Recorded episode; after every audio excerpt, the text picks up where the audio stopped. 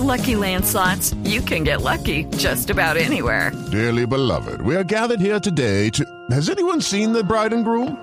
Sorry, sorry, we're here. We were getting lucky in the limo and we lost track of time. No, Lucky Land Casino, with cash prizes that add up quicker than a guest registry. In that case, I pronounce you lucky. Play for free at LuckyLandSlots.com. Daily bonuses are waiting. No purchase necessary. Void were prohibited by law. 18 plus. Terms and conditions apply. See website for details. Pues bueno, yo para empezar, eh, sí quisiera preguntarle qué fue lo que pasó, cuál es la información que tienen ustedes sobre lo que pasó con Sebastián. Pues hombre, Sebastián es, es un joven estudiante del colegio Unimayor de acá de Popayán. Es una, él estaba estudiando ingeniería informática, iba en octavo semestre de ingeniería informática. Él eh, siempre ha sido un muchacho, buen muchacho, no, no, no ha sido pues problemático, conflictivo, no, lo, lo normal como cualquier muchacho que a veces dan lora y hay que estar encima de ellos, bueno, ¿qué hubo? Pues párela ahí nomás, ya.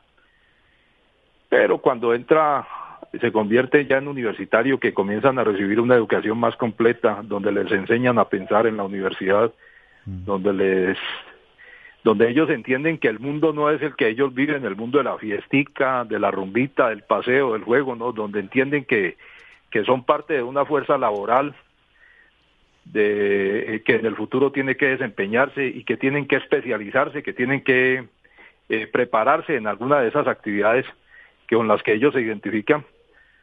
Pues Sebastián empezó a entender una cantidad de cosas y una de las preocupaciones de él siempre ha sido esa que incluso en el último la última semana me decía que si de pronto no le podía funcionar la carrera porque pues como no había empleo porque un compañero de él se graduó y pues no había podido conseguir trabajo y se dedicó precisamente como broker, hizo un curso de broker en la bolsa o no sé qué cosas, manejo de acciones y le estaba yendo bien, entonces él también quería hacer eso. Y yo, papá, usted me da plata, yo pago el curso o alguna cosa, usted me presta plata para, para yo hacer eso también. Yo, no, hágale tranquilo, fresco, pero no se preocupe que usted se va a desempeñar. ¿Por qué? Porque a él le gustaba mucho su carrera. Él era aficionado a los números y a los computadores y a los portátiles y a la programación y todo ese poco de cosas que hacen ellos eh, propias de la carrera de él. Sí. ¿Qué ocurre? Cuando empieza el paro, él ya, había, él ya había participado en anteriores manifestaciones, pero no de forma violenta. O sea, él jamás ha sido partidario de violentar, de atacar, no. Pero eso sí, si hay que encenderse con la fuerza pública, él lo hace. Pero agredir a, a centros comerciales o a locales o, al, o a lo que tiene que ver con la propiedad privada, jamás lo ha hecho. En varias oportunidades él había estado asistiendo a las marchas y pues eh, participaba de ellas y volvía. Y ayer yo tengo una fábrica de arepas, Sí. distribuyo pedidos aquí en Popayán y él siempre me ayuda. Él siempre hace parte del trabajo en las noches, cuando estamos armando, organizando para producción. Bueno, él hace parte del trabajo. O en la mañana también se va a entregar pedidos en la moto. ¿sabes? Prende la moto y, bueno, me voy para tal parte a entregar pedidos que me llamaron. Nos vemos, ahora más rato vuelvo. En la, al mediodía del viernes él llamó, él fue y entregó unos pedidos y me dijo, papá, yo me voy a dar una vuelta, me llamaron porque parece que van a haber protestas por la violación de esta niña que se suicidó acá en Popayán. Y yo, como siempre, hombre, tenga mucho cuidado, no se exponga. No sabemos qué fue lo que ocurrió. El hecho fue que a las seis pasadas de la tarde llegaron aquí con la noticia de que estaba herido. Después, desafortunadamente, se confirmó la muerte de él. Y por lo que se aprecia, pues, a él le dispararon, según lo que las informaciones, el ESMAD le dispara, de, uno de los agentes del ESMAD le disparó a muy corta distancia, de frente, con una de estas armas que lanzan granadas de aturdimiento o alguna cosa parecida. No tengo yo la información exacta porque, pues, entre otras cosas, yo no conozco de armas. Sí. Y así fue como ocurrieron los hechos. Desafortunadamente, mi hijo perdió la vida en un en una protesta que es legítima, que al gobierno históricamente desde hace más de 10 años que se vienen presentando víctimas cada vez de manera más violenta, más agresiva por la represión que hace el Estado a través de las fuerzas de seguridad. Eh, vienen en aumento las víctimas, ya sea fatales, otros que quedan mutilados, otros que los desaparecen y nunca se termina sabiendo de ellos. En este momento tenemos cifras por encima de los 45 personas asesinadas por las fuerzas del Estado, que para mí eso es terrorismo de Estado. A mí no me vengan a decir que eso son unas manzanas podridas, no. Ahí hay una doctrina en la que se le dice a estos pobres muchachos que ingresan a la fuerza pública, principalmente a la policía, porque es que aquí en este país la policía se convirtió en un empleador. La policía emplea personas que no pueden acceder al mercado laboral por falta de preparación, por cualquier otra razones, muchos de ellos de estratos populares como el que soy yo. Yo pertenezco, yo vivo en barrio estrato 2 de la ciudad de Popayán. Yo soy un ciudadano que no es no no no no paso necesidades gracias a mi trabajo, pero yo soy pobre. Yo estoy dentro de la línea de pobreza. Afortunadamente trabajando y esforzándome y dedicándome he tratado de darles educación a mis hijos, pero eso requiere de un esfuerzo muy grande. Usted no tiene idea de lo que es pagar arrendos, servicios, no sé si sea así o no, pero cada mes uno tiene que levantarse y moverse y esforzarse todos los días en su negocio para poder responder por su familia. Y desafortunadamente tenemos un Estado que no ofrece garantías, un Estado que no se preocupa por darle una, una posibilidad laboral. ¿Qué están haciendo ahora? Que la gente está desesperada pidiendo una renta básica, algo así parecido a lo de familias en acción. Eso es el Estado asistencialista. El Estado debería dedicarse más bien a buscar la manera de traer empresas, de generar empleo, ese empleo que a la vez se convierte en contribución para el sistema de salud, para el sistema pensional, y ahí el Estado no tiene que estarle girando a los ciudadanos para que medio sobrevivan. El Estado quiere convertir a los ciudadanos en dependientes del mismo Estado para que la clase dirigente, la clase política pueda seguir dominando a cambio de que yo le doy a usted estos beneficios, usted va a hacer lo que yo le diga, usted va a pensar como yo le diga o a votar como yo le diga en los periodos electorales. Y eso es lo que tiene en este momento el futuro de esos pobres muchachos que terminan una carrera, salen al mercado laboral y no encuentran.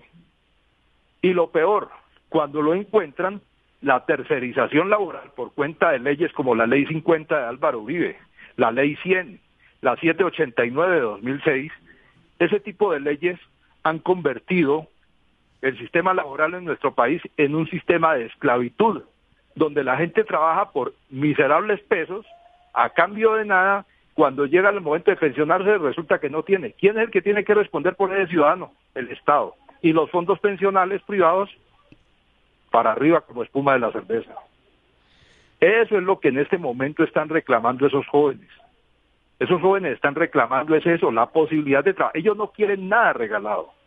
Los jóvenes lo que quieren es que les den la oportunidad de ejercer la actividad para la cual se, se, se prepararon, estudiaron y poder desempeñarse en ella, recibir una remuneración que les permita sobrevivir.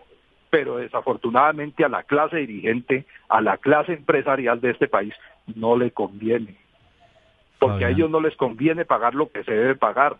Este es un Estado en el que los empresarios últimamente están disminuyendo los impuestos porque no quieren pagar impuestos.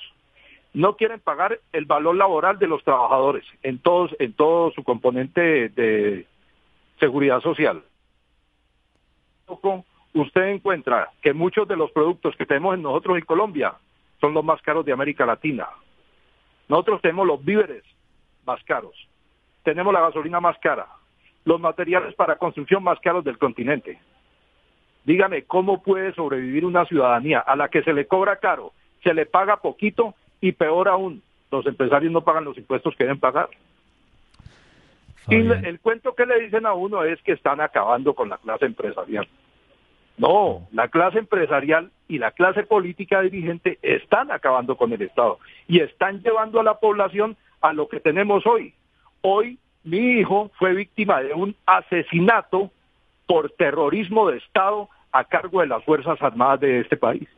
en este caso la Policía Nacional de Colombia, que no cumple con la normatividad internacional en materia de derechos humanos. Eso es lo que están reclamando muchos ciudadanos de este país. Ellos van a incendiar este país y no han querido entender eso. Van en reversa.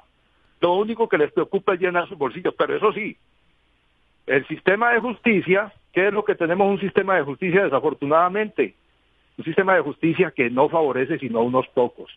¿Cómo? Con los fueros, eh, los fueros eh, a los parlamentarios, a los altos magistrados, a los altos mandos de militares, ellos tienen derecho a fuero. El ciudadano común lo juzga un juez común y corriente, pero vaya pues a que acceda al sistema judicial. Nunca hay personal en los juzgados, no están los equipos suficientes. Eso es lo que nos tiene. Hoy mi hijo es víctima de las protestas que lo llevaron a eso, simplemente ¿por qué? Por la desesperación en la que están los jóvenes, víctima de la represión del Estado. Y eso es lo que debemos tener en cuenta y ustedes deberían hacerlo.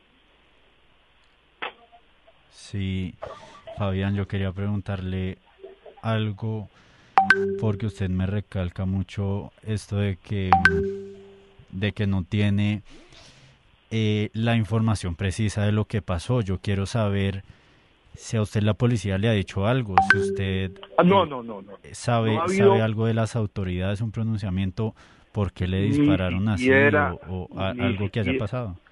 Efectivamente, ni siquiera ha habido un pronunciamiento, ni un comunicado, ni por parte de la alcaldía. Hay un comunicado de algunas universidades, hay comunicados del mismo colegio mayor de la universidad donde estudiaba Sebastián, de la alcaldía, lamentando el fallecimiento de él. Dicen fallecimiento, no, las cosas hay que decirlas como son, asesinato. Aquí lo que hubo fue un asesinato. Pero la policía no se ha pronunciado, no ha emitido ningún sonido. No sabemos exactamente si al personaje este que disparó en contra de él, porque eso es disparar al asesino, lo capturaron, o si saben, no han dicho nada tampoco. Nadie ha comunicado General de la Nación, ningún ente de investigación, ni la Procuraduría General de la Nación, ninguno, nadie se ha pronunciado.